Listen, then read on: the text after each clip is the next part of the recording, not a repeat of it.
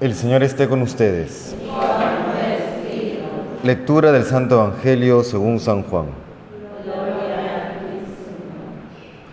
En aquel tiempo dijo Jesús a los judíos, si yo doy testimonio de mí mismo, mi testimonio no es válido. Hay otro que da testimonio de mí y sé que es válido el testimonio que da de mí. Vosotros enviasteis mensajeros a Juan y él les ha dado testimonio de la verdad. No es que yo dependa del testimonio de un hombre. Si digo esto es para que vosotros os salvéis. Juan era la lámpara que ardía y brillaba, y vosotros quisisteis gozar un instante de su luz. Pero el testimonio que yo tengo es mayor que el de Juan, las obras que el Padre me ha concedido realizar. Esas obras que hago dan testimonio de mí, que el Padre me ha enviado.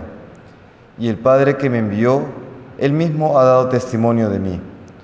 Nunca habéis escuchado su voz ni visto su semblante, y su palabra no habita en vosotros, porque al que él envió no le creéis.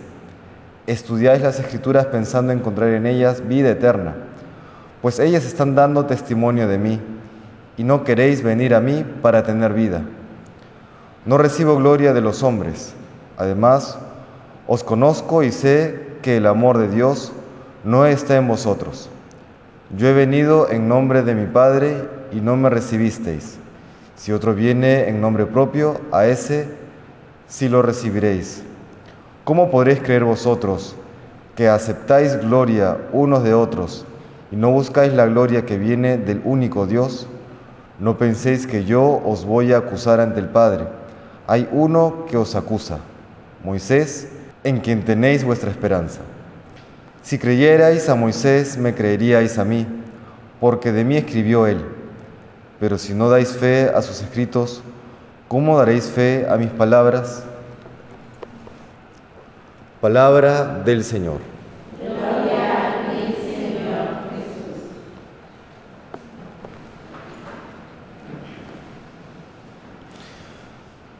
Nos habla el Señor hoy de Juan, brevemente, pero nos dice que Él era la lámpara que ardía y brillaba y que el resto quiso gozar un instante de su luz. Y que esta luz que fue Juan, pues Jesús es una luz aún mayor, da un testimonio mayor. En el Evangelio según San Juan se destaca estas figuras, la, figura de la vida sobrenatural y también eh, Jesús como luz, como luz del mundo, como se mencionará o lo mencionará él mismo más adelante hacia el capítulo 8. Qué importante es la luz, tanto a nivel natural como también luego en el orden sobrenatural, es decir, la luz de Cristo. Si estuviésemos ahora en total oscuridad, no podríamos desplazarnos, seguramente nos chocaríamos con los objetos, tropezaríamos o nos golpearíamos nosotros mismos porque, claro, no sabemos por dónde vamos. Lo mismo también en la vida ya sobrenatural. ¿no? Si es que no tenemos la luz del Señor, por más que tengamos la buena intención de llegar a, nuestro destino, de llegar a, a, nuestro fin, pues no podremos llegar porque no tenemos, no podemos ver, no podemos andar sin tropezarnos. Eso como un primer aspecto. Después otro, y creo que aplica mucho a lo que estamos viviendo hoy. Si estuviésemos en medio de un lugar desconocido, un bosque, el mar, cualquier lugar, y estamos en plena oscuridad, la sensación que, sentimos de inmediato es de miedo, es de cierto, cierta angustia. Si estuviésemos en el mismo lugar y hay luz, la sensación inmediatamente cambia. Ya no es de miedo, sino incluso tenemos la capacidad de ver las cosas bellas que hay alrededor. Un bosque, la naturaleza, el mar. Siempre la luz transforma aquello que da miedo en principio, si es que estuviésemos oscuras, en traer, sí, seguridad, pero también nos da la capacidad de, de contemplar lo bello. Y eso es lo que está pasando en el mundo, en el mundo que está alejada o alejado de la luz de Cristo. Cuando, cuando conversamos con los demás, nos damos cuenta que hay mucha preocupación, hay mucho miedo, hay mucha angustia. Sin embargo, recordemos que la creación es buena, viene de la mano de Dios. Y entonces, ¿por qué en medio de la creación padecemos de este miedo y de esta angustia? Porque nuevamente nos falta la luz de Cristo. Tenemos que ser esas luces de Cristo, como lo fue Juan, esas antorchas. Tenemos que participar de la luz de Cristo, irradiar su, amor, irradiar su sabiduría, ser otros Cristos en el mundo.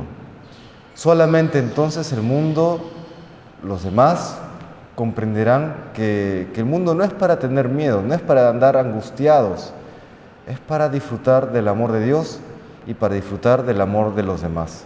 Y así juntos, como iglesia, caminar al reino de los cielos. Por más bella que sea la creación, si no hay luz, causa miedo. Tenemos nuevamente, repito, que ser esas luces, porque la creación es bella. Hay muchas cosas buenas, muchísimas, muchas más que las malas, solamente que poco se conocen. Como uno ve las noticias y qué es lo que ve, todo lo malo, todo lo malo. Una persona me contaba que andaba con, con la presión alta, andaba con la presión alta y, y, el médico le hacía los exámenes, le preguntaba, ¿y pero qué comes? ¿Qué haces? Y todo bien, todo bien en su, en su orden eh, de vida. Pero luego le preguntaron, eh, ¿y ves noticias? Sí, mañana, tarde y noche, porque era una persona jubilada. Mañana, tarde y noche veo noticias. Y el médico simplemente le recetó, bueno, vea noticias una hora al día. Santo remedio, ¿no? se le regula la presión. Porque nuevamente la, las noticias nos muestran solamente lo que hay en las tinieblas. El mundo necesita ver la luz de Cristo. Tenemos que ser esas luces que lleven paz, alegría y amor a todas las personas que lo necesitan, que somos todos. Le pedimos pues al Señor que nos conceda ser esas luces, aquellos que, que, que, que llevan la paz al mundo entero, mensajeros de paz, y que nos conceda ser siempre fieles y reflejo de esa luz mayor que es Cristo mismo. Que el Señor nos bendiga.